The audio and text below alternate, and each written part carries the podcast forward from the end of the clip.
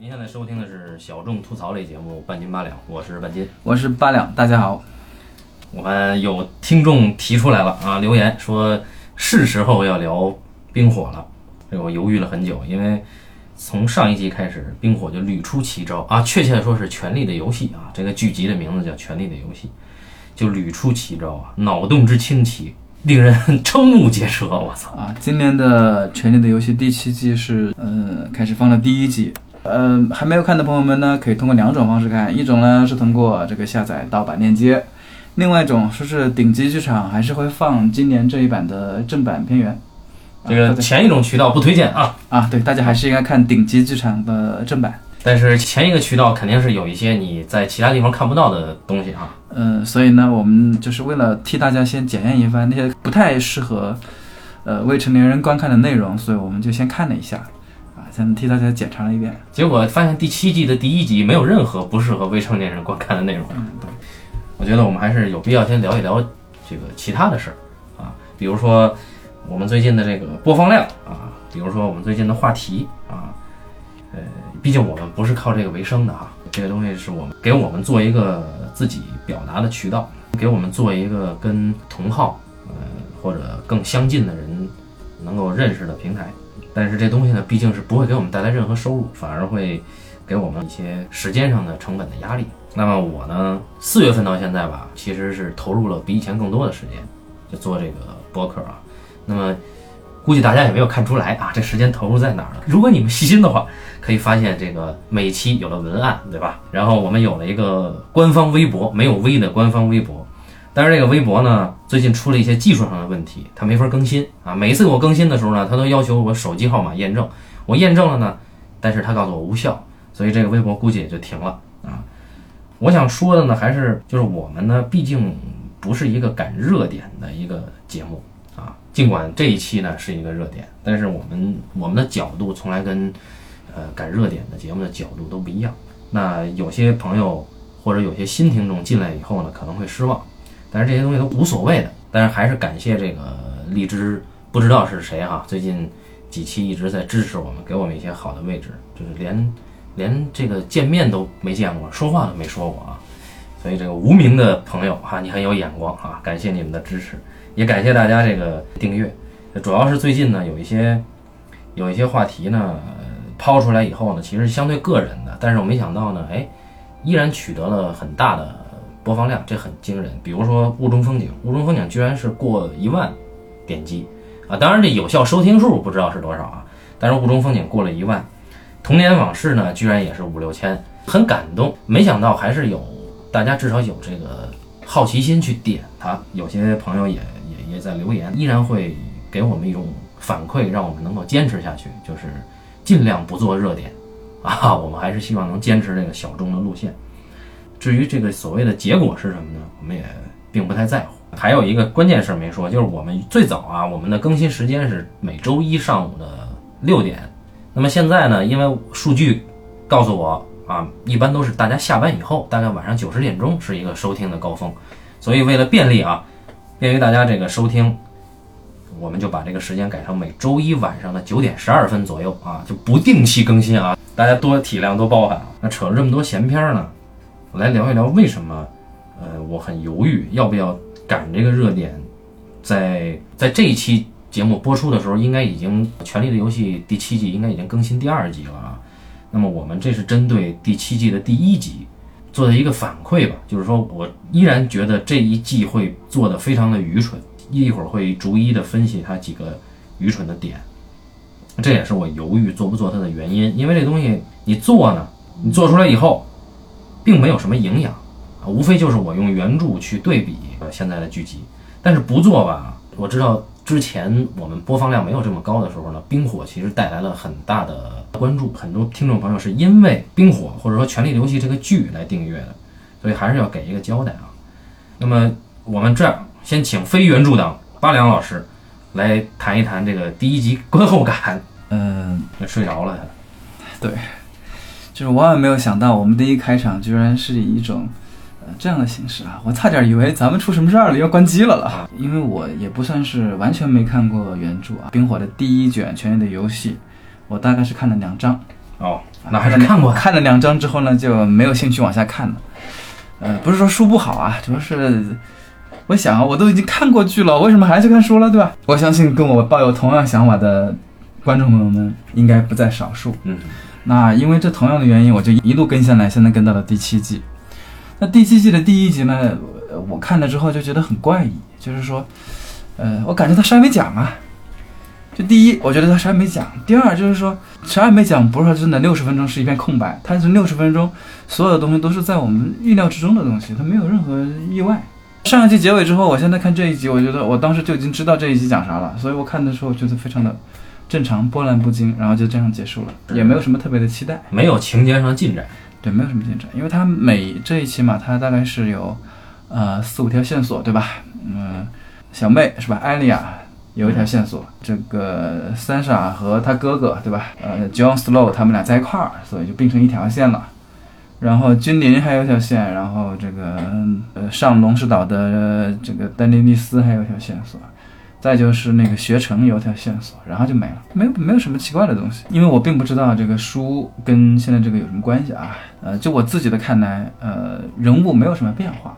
我们所有人都很期待的说，三傻会不会有一些黑化？那么现在其实是看不太出来的，只能很确认的知道这个人确实是变聪明了，他知道如何去利用小指头，这个用一种他从君临啊，从残酷的政治斗争当中学到的一些方式，嗯，呃，就适当的保护自己，呃然后去这个吊吊小指头的胃口，也就用用小指头的方法去对付小指头吧，对吧？那么这是三傻，然后呃，John Slow 呢展现了一些他之前没有展现出来的东西。那我们会觉得第六集的时候，这个 Slow 是很愚蠢的啊，他跟那个小剥皮同志死掐的时候，那么他是一个比较愚蠢的形象，对吧？感觉不是那么有智慧啊，就是被为了报仇冲昏头那种感觉，还是被三傻所救，所以那个时候就显得他比真的比较愚蠢。然后从这一期看来呢，他还是，呃，在异鬼面前，他毕竟是跟异鬼消过的人嘛，嗯，所以显得还是聪，好像是聪明了一点点，然后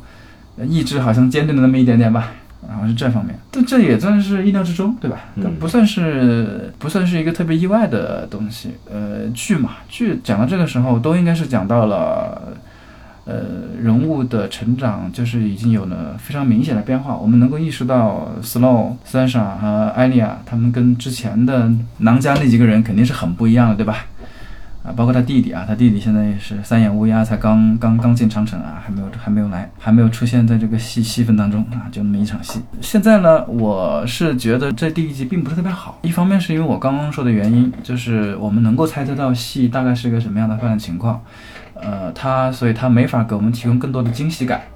啊，这是一方面。另外一个呢，就是呃，戏走到现在这个进展吧，特别是作为你一季的第一集来说，呃，它应该要留下一个比较强有力的、可预见的情节方向，就是或者是某一条线索上，至少它不能是平行的。就是我们知道，你看戏，我们看戏的时候吧，比方说有五条线索，对吧？五条线索。我们假设每一条线索都在往前进，那么我们用一二三四五六作为它的进展的那个趋势或者强度，那么五条线索不能同时都指向一，或者是同时指向二，五条线索应该是参差不齐的往前走，对吧？这样就是有一些靠后的线索，它虽然强度不够，但是它需要铺垫，而一些靠前，就是比方走到三走到四，它的情节性会更强，对吧？它的整个剧情会更有更有张力的那些部分。它的线索应该是参差不齐的，但是现在呢，这个线索呢，我是觉得这个线索好像有点过于平稳了一点儿。没期待。对，因为你想啊，呃，瑟西在君临当上女王吧，嗯，刚开始对吧？刚开始，这是一个刚开始从零到一的过程。上龙石岛的人，那也是从零到一的过程，对吧？戴恩利斯嗯嗯嗯，从零到一，北境准备统一，然后去去长城跟人死掐，这是刚统一，对吧？嗯也是个零到一的过程。然后这个艾莉亚杀了人之后去那个，呃，去君临说我要去杀女王啊，路上见到了黄老板唱歌，对吧？那你也是刚开始啊。黄老板是怎么回事？这这这个黄老板的话，你得去看看 Facebook 和 Twitter 上，就是那个唱歌的那位啊，胖胖脸的小哥他是啊，一个很著名的歌手。哦，呃，然后那也是从零到一。那么这个克里冈啊，猎狗，那他们那个就没有什么零到一了，他们就一条路上走呗。就是他的太多的呃线索吧，他的太平均了，我是觉得太平均了。平均之后呢，不会有张力。你包括那个学成的啊山姆，山姆呢也是，呃刚刚意识到有这么个情况，嗯对吧？他也是他也是一个从无到有的一个慢慢很缓慢的过程，所以感觉这一期启动的有点冷，嗯，就是好像所有东西都要从零开始启动一样，显得比较缓和。也就是说，你没看前六季，你从第七季第一集开始看，依然还没有那个断裂感，哎，没有没啥问题可以开始看啊。对你就是没有看前六季，看第七季也是没有问题的。嗯你只要能把人认出来就行了。你看呢，每一个人的工作啊，基本上都是嗯从零，你看单看这一季啊的这一集，其实是能看懂的。就是你完全不知道前六季，但是看这一集完全可以看得懂。哎，这高手啊，说明他是对吧？嗯，就说明他这次启动启动的比较扎实吧，这也是一方面，就是硬气。也就是亏了他有这么多的线索，这么多的人物。好，从线索上聊吧。呃，本期节目啊，也是会从第一集露出来的这几个线头聊。那这里边就涉及到一个叙事上的，就是线索和叙事效率这两点。刚才八两其实已经说了，它如果从零到六度的话，每一条线的叙事效率都比较低，对吧？在第七季第一集开篇的时候，基本上都是从零到一，一个刚刚开端，或者说甚至连开端都没有，是一个引子，就这样一个状态。那这里边就牵扯到了一个小说和剧的区别啊，因为大家都知道这个马丁呢啊，胖爷胖爷这个写作的速度呢依然是依然是很慢，龟速。那么我们不好揣测，因为第六卷还没完没写完嘛，我们不好揣测第七卷会是一个什么趋势。但是据我的呃阅读体验啊，我会预判马丁他在写，哪怕他写第七卷要结尾了，他也不会把线头收回来，因为大家知道他。他的 POV 视角就是拎出了很多根线头，对吧？就是不管是呃刚才八两说的那些，还有一些很多人他的线头都是分支啊不同的视角去讲的。以马丁的这个野心，他其实是打造了整个一个世界的世界观，他不太可能把线头再收回来的。而且每一个人他自己的走向，呃，我个人觉得，他既然是一个 POV，他的 POV 的 ending 不可能结在另外一个人的 POV 上。所以我个人判断，马丁在第六卷或者第七卷不太可能去做所谓的收线头的工作。如果是这样的话，那我会比较失望啊。那我还是希望马丁继续不要收这个线头。这是小说的写写法哈。另外，我们来谈一谈现实的，就是说，既然这个东西改编成剧，呃，大家都知道我是原著党，那么前几期谈冰火的时候，我都是比较尖锐的去批评这个《权力的游戏》的剧集改编。但是这次呢，我会宽容一点儿，是因为我觉得它改成这样还是挺难的，因为大家已经知道这个东西最后会做八季，对吧？那么在第七季第一集，它其实在做收线头的工作，比如说这个艾莉亚这根线头，它可能最后就要汇到这个呃瑟西那边去，对吧？它可能由他去终结瑟西，因为它是刺客路线，对吧？那么再比如说这个猎狗的线头，猎狗线头，要么他就去跟这个琼雪诺那边派出的人在这个东海望去会合，要么他就可能甚至他会跟珊莎会合，因为珊莎是他的女神嘛，对吧？再说胖山姆，胖山姆这个线头呢，现在给了一个暗示，是他遇到了大熊。那如果说他遇到大熊，可能间接他会到丹尼那儿，就是龙女那块儿，那么这根线头也会合上。然后我们看到了海怪，海怪幽伦跟狮子两头狮子会合了。这个线头也合上了，然后提利昂跟龙女，呃，包括席恩和这个阿莎，对吧？他们那个线头也合上了。我们再看布兰，啊，布兰大法师，他基本上进了长城，那就意味着他跟守夜人要合上，那间接的也会跟琼恩雪诺合上。其实如果这样看的话，所有的线头都会在第七季的结尾收齐，然后第八季在有限的几集内匆匆讲完。这是一个电视剧必须处理的工作，因为你不太可能到最后分视角给大家讲出这么多故事来，它肯定要汇到一根线上去。那么，所以在剧集，尤其是剧集党，他们对于结局的这种期待，或者说对结局的这种执念，其实他的要求要比原著党对结局的执念高得多。因为原著党，反正我个人对结局没有什么执念，每一个人大概都能猜到，那么每一个人都有他自己的命运，我是不希望最后结在一起的啊，所以最后春晓的梦想吧，好像是最后是不是是不是合成一个？我个人存疑啊。说到这个线头和叙事效率的问题，每一条线在第七季的第一集基本上都是一个龟速的叙事效率。那么我们看啊，这个不管是这个二丫啊，二丫她要上京，二丫她整个是给第七集定调的一个人啊，因为这个第七集在出片头之前展现的是二丫复仇，对吧？二丫扮作这个弗雷啊，把自己全家都给灭了，对吧？那么接着呢，他要上京，上京呢去搞这个瑟西。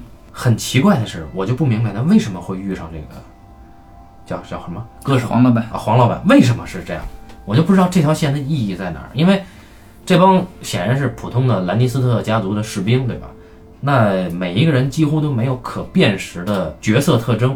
那他路上邂逅这些人之后，他难道他要转向他他要放弃去红堡刺杀瑟西吗？我觉得不太可能。那如果说他还是要去红堡，那这么大一场戏不短啊，大概有五六分钟啊。他在路边上跟人喝酒吃肉，意义何在？所以这个叙事效率很奇怪。虽然那个场景非常的唯美啊，看着非常假，不懂这个这个东西是是在哪。那你再看这个海怪这条线哈，幽伦其实是一个非常猛的角色，对吧？杀了自己亲哥，然后放逐了自己的侄子侄女。那么他占领了这个铁岛以后呢，接下来他做的事儿呢，很衰，就是船全被侄子侄女骗走了。然后他呢，带着剩下的船投靠了瑟西，还这么嚣张。那这个人物其实他的嚣张毫无依据，所以我们在看第一集这个这个幽伦表演的那个状态啊，完全是一个心虚在那应演的状态啊。而且这个人物已经没有丝毫的魅力可言。呃，因为按理说原著在海怪这这根线上其实是有很大很大的悬念的。首先，原著已经呃事先披露出来的这个章节里面。海怪伊伦啊，施发伊伦跟他的这个这个压眼幽伦的这个兄长两个人在船上，实际上是有一章节的戏的。首先，我们并不清楚压眼幽伦的最终目的地是什么。表面上看，他很渴求龙女，但实际上他的航线并不是奔着龙女那块去的。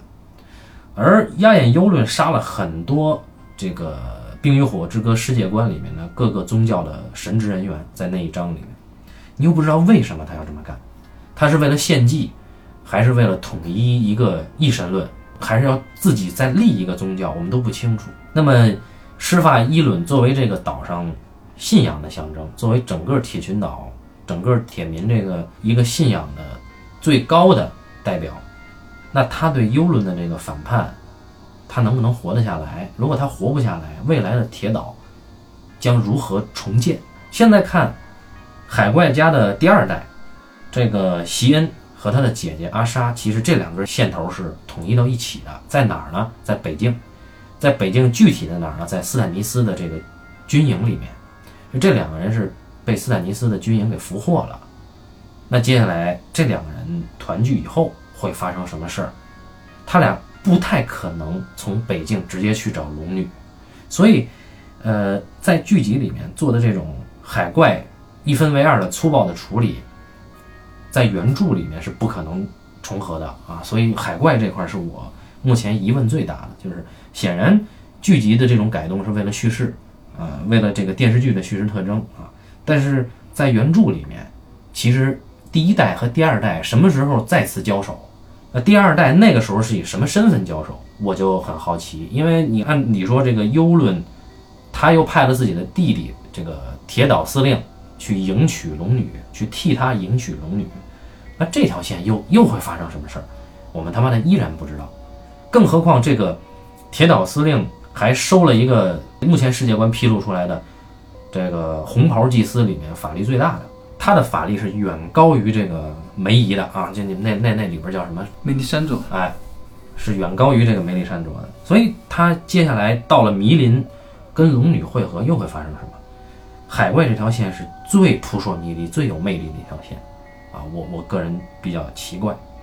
而再说回到剧集，这个第一集的剧集的叙事效率，海怪这块是零，因为他只说了。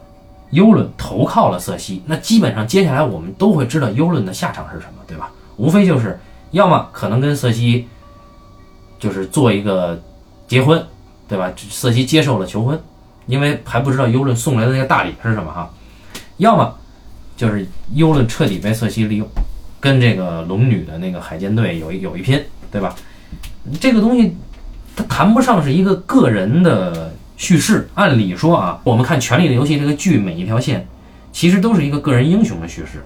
比如说二丫，对吧？学得一身暗杀技艺，要刺杀女王就报血仇，对吧？这是一个英雄的故事啊。雪诺这个囧囧这个从这个守夜人一个私生子，一下翻身翻身成为一个龙家的血脉啊，然后成了北境之王，接着要承担更大的职责，要去干掉这不死大军，这也是一个英雄的成长。那我们再看老英雄，对吧？猎狗，猎狗的这条线非常奇怪，猎狗跟唐德里恩在一块儿，跟索罗斯在一块儿，那么这两个人还存在，而且跟猎狗会合，这个对原著是一个比较大的颠覆。原著里面他们死了吗？原著里面没有说他们的下落，原著里面按理说是这个唐德里恩呢是死了，但唐德里恩把他的命给了这个石心夫人。哦，我知道了。对，石心夫人就是山莎她妈妈，对吧？当然那是更大的一个坑哈，我们不知道那怎么怎么回事儿。但是这里边我明白为什么了，这个索罗斯啊，他是个神职人员，他是红袍僧嘛。嗯，那这集里边呢，相当于这个猎狗呢看了一回心理医生，为什么呢？因为猎狗小时候吧，他对火呢有心理阴影，是他哥摁着他的脑袋往火堆上凑，给他毁容了，对吧？所以他特别怕火。那这次呢，你看这个我们讲心理学啊，治疗心理疾病有一个什么招呢？就是你面对你恐惧的事物，一定逼着你去直视它，你才能克服你的心理障碍，对吧？比如说，我们看最经典的希区柯克的《晕眩》，啊，那哥们儿怎么克服了恐高呢？是吧？为什么会恐高？对吧？是因为间接的他害死了，就是间接的他连累了一个警察，摔死了，他差点自己摔死。啊，最后他再一次上了高地，克服了这个心理的障碍。那这里边也是，索罗斯就跟猎狗说：“你再看看，你盯着这个火，你看见了什么？对吧？这个已经颠覆了《冰与火之歌》的游戏规则，并不是所有人都能从火焰里面解读未来的幻象。但是没想到，猎狗从火焰里边看到了不死大军在逼近长城，这种预言显然是剧集里面独创的。我觉得这是一种智商上的侮辱啊！就是他在颠覆冰火本来很严谨的一个世界观。因为猎狗它没有信仰，你没有信仰，你没有向光之王献祭，你怎么可能从火焰里边读解出未来的这个景象呢？哎，接下来我们看这个猎狗会很可能带着唐德里恩、索罗斯直奔直奔这个东海望。东海望有谁呢？呃，在冰火世界观里边，东海望是长城最东的一个要塞，长城有大概有二十个要塞，那么东海望呢是临海的一个要塞，异鬼大军可能有一部分是往东海望去的，然后。囧雪在这第一集里面，其实派了一一支军队，直接去东海望镇守，可能猎狗就去过去会合了。但是这个不会发生任何的情节，因为猎狗去东海望能干嘛呢？他没有他的熟人，对吧？那还不如猎狗去城下看见珊莎跟小指头并肩站在一起，那个英雄，对吧？看到了女神，现在变成了这样，是吧？啊，但话话说，原来我一直不喜欢珊莎的形象，这一季珊莎确实变得漂亮一点啊。这个是老英雄，对吧？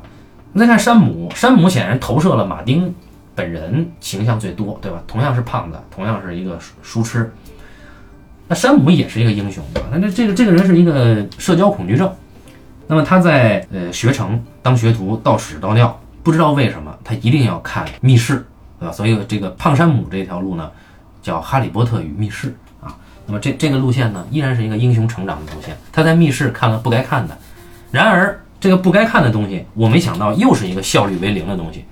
就是山姆看的那个东西是啥呀？是一个地理图集，相当于是啊，我们比如说我们这个北京平谷盛产大桃，然后山姆一翻页，龙石岛盛产龙晶，就是你偷了一本书，发现的是一个当地的地方志。我且不说这个东西值不值钱，你你那个叙事效率居然是我山姆冒了这么大的风险，干了一件我从来没干的事儿啊！对他之前偷过他爹的剑啊。然后他偷了这本书，发打开一看，发现哦，龙晶的产地在龙石岛。然后呢，接下来他去龙石岛吗？没有，接下来应该是他不是他写信给 John Slow 嘛？然后接下来 John 就应该南下去龙石岛了。对，那你就是说，你用牺牲了山姆这条线的呃叙事开端、叙事效率，直接让它服务于囧雪。我感觉应该是这样吧。当然了，你说大雄在那儿嘛，所以大雄不是在学城，在那个大雄这个疫情隔离啊，啊，对对对对，大雄传染病啊，对。传染病被关起来了。关在那儿之后呢，我估计他应该会拿着大熊也会去吧。哎，这个不也不科学哈、这个带把疫情带走了。然后山姆这边的叙事效率呢，就是我花了这么大的功夫啊，然后只是获知了一个龙石岛的特产。那接下来把这个信息啊，他可能飞鸽传书给了雪诺，雪诺再去龙石岛去找龙晶，因为前面已经埋了嘛，就是在第一集开头，雪诺说龙晶是克制尸鬼的唯一武器，所以我们必须得去大规模的想办法去搞龙晶。那正好山姆就解决了这个。那这种叙事手法，就这种比较套路吧。没事，在电视剧当中这个还是挺套路的这。我觉得在电视剧里边，这个套路都属于低端手段，而且我们国产电视剧现在都在极力避免的那种套路，他居然在这儿用了，我也是，我挺服美国人的啊。然后这个有人说啊，有人说这个北境接下来有戏看，为什么呢？因为这个你看珊莎跟囧雪之间这种啊很暧昧的这种关系啊，对吧？都提到了前男友，对吧？这个囧雪说：“你能把我当成你的前男友吗？是吧？我有这么残暴吗？”啊，然后珊莎那边还有一个小指头，对吧？这种扭曲的这种情感，那接下来在北京会不会酿出什么苦果呢？啊，我估计不会，因为囧雪接下来线头会跟丹尼会合啊。那呃，比较有趣的就是这个施家，施家是绝户了啊！你比这个瑟西和詹姆的孩子全他妈没了。那接下来到底谁会去终结瑟西呢？这个，然后詹姆，呃，就是作为一个很有魅力的 POV 角色，他对瑟西到底有什么行为呢？按照原著的做法，我个人认为詹姆会反对瑟西，但是在这里边，詹姆成了瑟西旁边的一个单手谋臣哈，所以，所以我很奇怪接下来这两个人怎么写。目前看，两个人没有任何的希望，只能抱团取暖。那么这种做法实际上没有给这两个人物任何的魅力的可能性。就这两个丧逼，等来了一个无赖，然后他们在君临，那就只能是等着艾丽亚过去去复仇。但是按照《冰与火之歌》的逻辑啊，《冰与火之歌》的预言大概准确率是九成以上的。那么瑟西他面临着一个预言，就是接下来瑟西他的预言里边将会被一个比他更美的女人夺去一切。那这个人显然不可能是艾丽亚，你就看艾丽亚长这样，对吧？颜值也没得比，所以我觉得这个颠覆了冰火的原著。接下来他在剧集里边是不是应该给大家一个更惊喜的东西啊？我也觉得这一点还是可以期待一下的。只不过施家的人物魅力已经没了，唯一施家现在还有魅力的是提梁，但是提梁一旦跟龙女在一起，提梁也没有任何魅力了。我个人的判断啊，这个《权力的游戏》这个剧组的编剧他是不会写电视剧的，因为他这里边每一条线都是一个电影故事里面英雄的线索。但是当你电影故事里边它只讲一个英雄啊，可是你电视剧里边，当你两个英雄汇到一条线上以后，怎么讲这故事？我个人是不知道的。如果你这么做，那么必须得有一个统一的事件，让这里面的英雄产生各种各样的分歧。很多英雄凑到一个电影当中，那不是复仇者联盟吗？啊，对啊，对对对对对对，所以我估计接下来也是这么做的。嗯，很丧的啊，还有这个这个翻白眼的布兰，啊，这个我个人最失望的是，就是对于一个接下来的三眼乌鸦继承者啊，这个这个大法师啊，那么他是一个拥有绿色视野的，可以解读绿梦的一个人，然后在电影里的视觉表现就是翻白眼儿，这个我觉得，然后他现在翻着白眼儿回了长城。回长城以后接他的是谁呢？是守夜人的事务官，叫忧郁的艾迪。艾迪这个人在原著里边非常的有魅力，就这个人说话极丧，而且用极幽默的方式。他是一个在语言上凝聚了马丁智慧的人。但没想到他现在成了守夜人里边的领导。那接下来呢？呃，我不太明白，就是囧雪回到长城会不会回到长城？回到长城以后，跟他对垒的人是谁？就是因为守夜人他实际上是把囧雪杀死过一次的。那囧雪再回来以后，这种尴尬怎么处理？这种尴尬应该是好戏。这不上一季已经处理完呢？他走了，对吧？就是囧雪这个复生以后，就不就去报仇去了吗？对吧？不，他走了之后，他也还要消异鬼，他不还得回来？对啊，那回来以后，按理说是个尴尬的嘛。那么我估计啊，估计这个美剧编剧会把它处理一个很热血的场面，就是艾迪扛不住的时候，然后囧雪带着大军龙精就过来了啊。甚至没准囧雪还能骑一条龙过来，这都有可能的啊。这些线头就是目前这个第一集里面出现的几条线啊，还有龙妈。龙妈这条线呢有点意思，就龙妈到了龙石岛以后啊，她没有坐在那个座子上面，没有坐在座椅上，她是去了当时一梗，呃，在战略部署时候开会用的那个桌子，那个桌子把整个维斯特洛大陆里面的山川地貌全部刻出来。那么他在那儿跟提里昂两个人说：“我们是不是可以开始了？开始什么？这是一个呃，这第一集的悬念，对吧？我们不知道接下来他到底是要干嘛。按照理论上讲，呃，他不就是反攻大陆吗？这个英这个英雄呢，他会面临着一个抉择，对吧？要么是反攻大陆，要么是战胜异鬼，对吧？那么他他们不管异鬼，不不，丹尼肯定是要管异鬼了，不然的话他成长不了。如果他反攻大陆，他就成了二丫了。现在二丫那边直接直接就可以帮他去搞。不，他现在肯定第一步首先反攻大陆，然后直到有人来跟他说异鬼，他看到异鬼，至少他看到异鬼之后，他才能够去消异鬼。这会儿他还不会消异鬼的。然后这个我们看到了丹尼在龙石岛上星光大道留手印儿啊，这个摁了一个手印儿以后，就我个人觉得他不太可能反攻大陆啊。嗯，这里边呢就说回到每一季唯一的一个视觉的创举，就是呃《权力的游戏》这个剧集啊，这个片头，对吧？那个激昂的音乐一起，然后地图，这个地图是活的，对吧？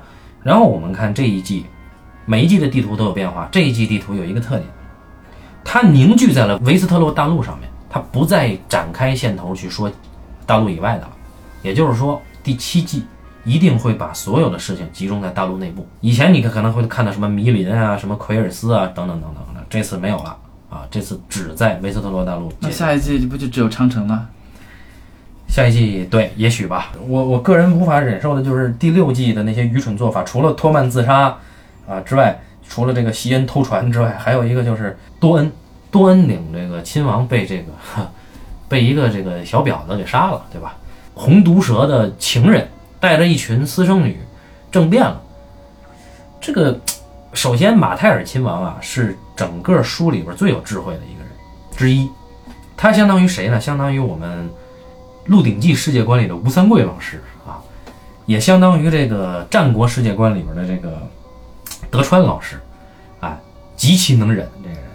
那么这么能忍的人，在剧集里边被一群这个私生女和这个情人给弄死了以后，还不是他的情人，给政变了以后，多恩领不乱，为什么？很奇怪吧，对吧？所以这个剧根本不是在走这个政治啊，或者说是军事的路线，而是在走个人英雄成长路线。所以多恩就没有戏可做了，呃，多恩没戏做了，提里尔家族没戏做了，因为那个百花骑士已经挂了嘛，对吧？这个小玫瑰啊，我我的女神之一也也被炸死了，提里尔家族也没了，然后弗雷家没了，对吧？弗雷家本身是掌管着滦河城的嘛，哎，然后他又不说这个谷地那边，谷地那边现在全被小指头带到了北境，也没了。然后你看这个奔流城，奔流城也没有说他的后人会怎么样。奔流城以前是谁啊？奔流城以前是那个谁啊？图利家。奔流城是图利家族，就是凯瑟琳的娘家啊。奔流城被打下来了是吗？被这个詹姆好像打下来了，詹姆给打了，对吧？奔流城的继承人是被詹姆给送到了西境囚禁去了，对不对？然后奔流城有一个黑鱼啊，布林登图利，按理说在原著里面他应该是北上了。那么他北上，我非常期待，因为这个布林登图利啊，在原著里面是一个久经沙场的一个老兵。他的对于地貌的了解，以及对于战术的了解，那个狡猾程度是不亚于泰温的。那么这样一个人一定会在军事里面派上用场。而北境现在正处于斯坦尼斯这一股和拉姆斯雪诺这一股，就是绞剥皮啊，这这股在交锋的时候，不知道图利是会用在这儿，还是说布林登直接上到长城啊？这个剧集里边还有一根线头，就是这个美人布雷尼。和他的侍从啊，这是一个唐吉诃德式的英雄成长故事。女唐吉诃德，这个人呢被野人给疯狂的追求啊，然后在已经跟山沙这条线汇合了，对吧？在临冬城里面，接下来这个人会有什么表现？我个人认为，这个人接下来只能是去砍异鬼。以他的战斗力来讲，也就这样了，对吧？因为囧雪在这集里边问了一句，问山沙说：“听说这姐们儿把猎狗给挑了，是吗？”那显然这接下来就是他们的吕布嘛，对吧？直接派他对夜王就可以了，啊，所以我们就不知道这个，就像八两说的，我们不知道这一季接下来看他妈的什么啊！按照我们半斤八两的惯例呢，这个《权力的游戏》这个剧集啊，每次开播的时候我们会吐槽一次，然后每次这个季中的时候我们会吐槽一次，所以我们拭目以待啊！除了我刚才说的我很期待的海怪这条线以外，那么原著其实还有好多线，比如说多恩的公主这条线，他会怎么终结假的伊耿，对吧？然后比如说。呃，龙石岛接下来到底会发生什么？显然，丹尼回来以后肯定会先到龙石岛，但是丹尼回来之前，他怎么处理海怪，怎么处理提里昂，怎么把奴隶湾这些事摆平，我们不知道。啊，剧不都讲完了吗？啊，剧当然了，剧那不是讲完的，剧多快呀，对吧？剧直接就可以拖拽了啊。然后很有趣的就是，我之前一直强调，就是在《冰与火之歌》第三卷的红色婚礼之前。罗伯·史塔克死前啊，曾经立了一份遗嘱，说如果他死了，北境之王应该由他的弟弟琼恩·雪诺继承。那么这份遗嘱是交给了熊岛的老太太以及其他几个人。那么这些人是去哪儿了呢？好像是去投奔了灰水旺。灰水旺是谁呢？灰水旺是霍兰黎德的领地。霍兰黎德是有森林之子血统的一个矮人。那么这个人呢？是深居简出的，他住在一个会移动的城堡里，叫灰水旺，就被这个正统的骑士讥讽为吃蛤蟆的，就是他们平常吃蛤蟆啊。然后这波人掌握着奈德死前的秘密，掌握着琼恩雪诺身世的秘密，甚至掌握着琼恩雪诺将来有可能继承北境之王的合法性的这么一个东西，这个又怎么解释？所以这剧里面不是没了吗？对，我说的是原著嘛，就现在我现在已经不想说剧了。对吧？不，我觉得我们还是应该说点剧，大家根本就不知道原著有这么回事儿，好吗？好，那剧还有什么可说的？我个人是觉得剧实在没什么可说。不，剧我觉得有一点，我觉得其实可以跟大家聊一聊，就是当一个剧发展到第七季的时候，是什么样的热情让大家去追着看？这个倒是我特别有兴趣的。呃，我不知道有没有其他的朋友跟我有相似的感觉，就是，呃，这个剧其实看得很疲惫。呃，我看到第三、第四季的时候，我其实其实我没有一种主动去看它的兴趣，就不看怪可惜了的。都是别人都看了之后，然后到这儿呢，我想有的时候有点时间就看一看吧，我并没有一个主动看它的兴趣。那么看到这儿呢，就是看到第七季呢，也无非就是大家都在朋友圈都在刷，大家都在看，所以我就看了一眼。这是一个很有意思的感觉，就是说它归根结底就在于我们从这里面剧里面想要获得的是什么。呃，刚刚半径已经说了一个点，就是说他觉得这个这个剧的编剧或者是这个编故事的人吧，包括创呃，肯定也不是，肯定也不止两这两个编剧的事儿，对吧？肯定有其他的一些对马丁也参与，呃，肯定有一些其他的制片人啊，就是有有身份的人，大家都会在讨论，就是这个剧我该怎么去展现。那你刚刚也说了，这个剧对每一个线索的人物来说，它是一个个人英雄主义的叙事，对吧？嗯。呃，不管是最早的狼家，还能够剩下的那几个人，最后都成为了各自领域的英雄，对吧？那么丹尼斯也是一个明明显的一个成长性的一个一个一个英雄成长的故事。那么当这么多英雄汇在一起，最终这些英雄怎么办？那水浒，呃，真的呃，水浒都是赵安。那我其实看到这儿，我就会觉得非常的，觉得剧走到这儿是不是会有点乏力或者有点疲惫？因为他走不出新的东西来。嗯。呃，你就像我印象特别深，在这一季当中，我反而感触特别深的就是你刚刚觉得有两段戏好像是完全无用的那两段戏，嗯，反而让我感触特别深。第一就是那黄老板他们唱歌，嗯嗯，那段戏我第一次看的时候，就当看到那儿的时候，我有点困惑，我心想啊，按理来说在冰火在《权力的游戏》这个剧当中，当出现了一个这样的戏。平静下面一定是有暗流汹涌，对他给镜头感觉对，接下来应该是马上就要大砍大杀，马上就发现问题才对。嗯，但是没有，就这么静静的把歌唱完了，嗯，喝酒吃肉，这事就完了。就是第二个就是，呃，山姆在学城，在学城里边，他给人端屎端尿，端当当当助手，对不对？嗯，那个时候他遇到了一个博士吧，还是个导师，导师在做人体解剖，对吧？嗯，他就给那个解剖的老师。那个他跟那个解那个解剖老师他说，在学城没有人信什么异鬼，学城的学士都是质疑的，都是质疑的。为什么呢？因为他说那句话，他说，以前一梗来的时候，一梗其实龙来，大家觉得大陆要完了，大陆没有完。以前长夜到的时候，大陆觉得大陆要完了，大陆也没有完。他这个东西，他这个这个这个博士的话是很虚无的，对吧？对，他这个相当虚无的想法，然后再联系到之前那些唱歌，我一就这两句让我觉得印象深刻，就是这个故事，或者是说，你抛去对英雄本身，这个世界其实是个很虚无的东西，大家所以最后给出结论就是别折腾，是吧？不是，因为我看到这个的时候，我反而对那英雄成长吧，我看到这个程度，我已经不是那么感兴趣了。有的时候就是包括那个猎狗，猎狗不是埋两具尸体嘛？以前那两具尸体的主人不是要他帮忙，对不对？嗯，那狗以前没有帮他们，现在那俩死了，他把那俩埋了，也算是认识一场，对吧？就是到了最后，你会发现啊，这个故事其实是一个挺虚无的，这个小这个故事中的小人物其实挺有意思的。我感觉这两场戏如果能有用的话，他他应该是在为后面这个虚一个虚无的结局去铺路而已。我觉得它如果能够有高级的可能性啊，嗯我们说这个剧，如果某一天它还能变得高级起来，英雄都死了，普通人活了下来，这也许能够让它变得更高级一点的，或者是说，让它这个英雄的叙事更能有趣一些吧。现在问题就是说，这个剧集里边给出来的啊，给出分量的人都是英雄，他没有普通人的对啊，存活的空间。对，就像上一次我们说，我说那个在那个奔牛城被打垮的时候，不是看到詹姆目送了呃布莱尼和那个他那个副手，嗯，他那个助手两个人坐船离开嘛，对不对？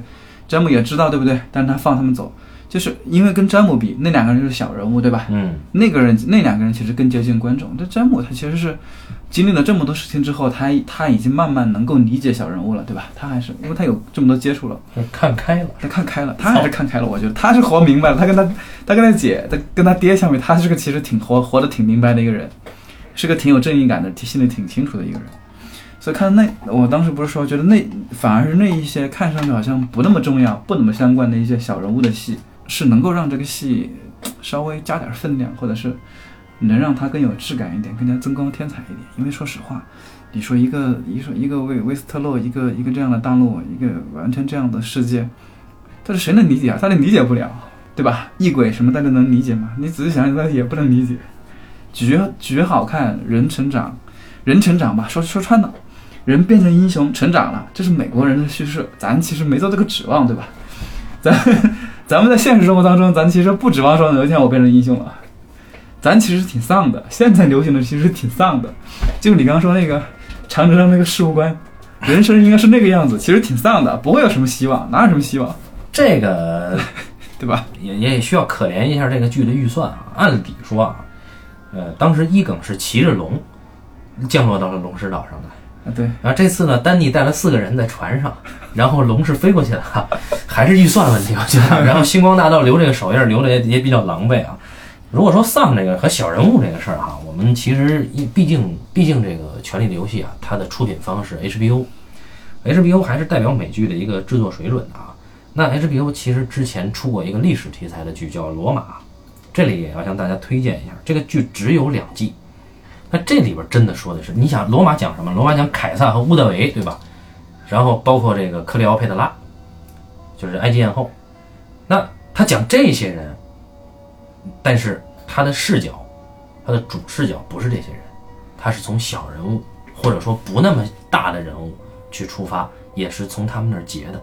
那这其实是真正作者对历史的一种态度，而《权力的游戏》两头不靠，对吧？就是说，我的英雄该成长，可能到了第三季就已经定了，接下来几季你就看英雄，要么看英雄陨落，他没做，对吧？那最后就看英雄惜英雄，可能就是这个。嗯，对，就是说这个剧吧，到了第六季、第七季之后吧，它的情感基础更多的来自于，呃，之前的积累，就是大家已经了解这个、熟悉这个世界观了之后，能看得下去。说实话，你要真把它拿出来给一个完全没看过的人看，挺痛苦的。对，但因为它没有一个我们，嗯、俗世生活当中能够认同、能够理解的一个情感基础。罗马当然好好好很多啊，他从小人物出发，那么小人物的遭遇在任何一个时代都是相同的。那在这里面，黄老板那段啊，那个遭遇大家是能够理解的，对吧？呃，小人物的遭遇大家能够相同的啊，山姆那么惨啊，大家都当过学生啊，都当过学徒，都挺惨的，都能理解。已经一个剧到了第七季啊，因为我看的剧不算多，但我我个人觉得，就是这个《权力的游戏》本身它的结构其实不适合这么讲。你做到第七季，我们目前为止能够跟下来的两种做法，一种做法是毒师绝命毒师这个人物，这个英雄的成长、幻灭，以及最后再崛起，它是一个整个英雄的体认的一个过程，对吧？我们跟着这个英雄走到高点再跌落，然后跟着他一起犯罪，跟着他一起最后除暴安良，跟着他一起幻灭。那这个真的是目前为止单一英雄里面我最欣赏的剧。那你再看豪斯医生啊，这是另一种做法，就是说这个英雄建立起来了，但是他每天都在处理类似的事儿。那么我们看这个英雄在对每天类似的病例，他有什么样的成长？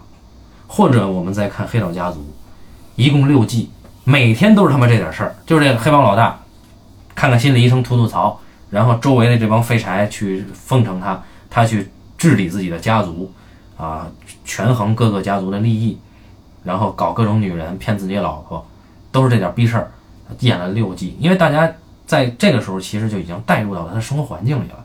但他妈的《权力的游戏》一，你带入不了这个生活环境，他自己得在变。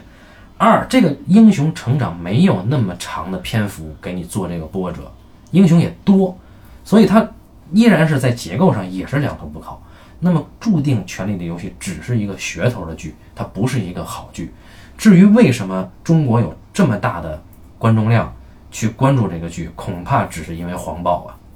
这其实有个《权力的游戏》这个剧吧，在呃，可能是因为我们这个圈子的原因啊，嗯。就是呃，我个人感觉它并不是那种在中国它并不是一个现象级的剧集，就是在我们一个一个特定的圈子里面它是很受欢迎的，但脱离这个圈子之外，它其实并不受欢迎，并没并并没有那么受欢迎，它影响力没有那么大。就我我印象当中，顶级剧场的收视并不高。嗯，就是真正看这个剧的人，并没有没有我们国内其实没有那么多人，我们其实不太能够接受呃这样的剧集。虽然说某种意义上讲，它在我它它在我国应该是应该是接受度很高的一种东西，因为它有我们现在所急需看到的呃视频内容，嗯这种形式里面的最重要的几个点啊，呃奇观、效果、噱头这几个它都有，它都是很好的，嗯，那做的也很棒。嗯、呃但可能确实是有些文化差异吧。我们还是等看看明年啊，就是二零一八年底的时候，第六卷能不能出英文版吧。呃，首先我们得先看完这一季，看完这一季的结局，就是最后走到什么程度。当然了，呃，我据我们之前的猜测啊，这个这第七季无论如何也要把把最后的三大势力应该是全讲完了，对吧？北方一个势力，然后金陵一个势力，再就是德雷尼斯这个势力呗，就是三大帮派呗。嗯对吧，无非就是接下来三国怎么转，然后最后走向什么样的呃末路，那就再说吧。那么我们基本上在按照传统吧，大家再期待一下这个季季中的时候，我们再聊一期啊。感谢大家收听这一期的半斤八两，嗯而且大家如果有什么对对这个东西有什么想法，我觉得可以多跟半斤老师沟通沟通。半斤老师对于这个剧的热情，那真的是无与伦比啊！啊，不是，主要是原著啊，原著。啊，原著原著，我其实就是一个路人 感谢大家收听这一期的半斤八两，咱们下期再见。啊，下期再见。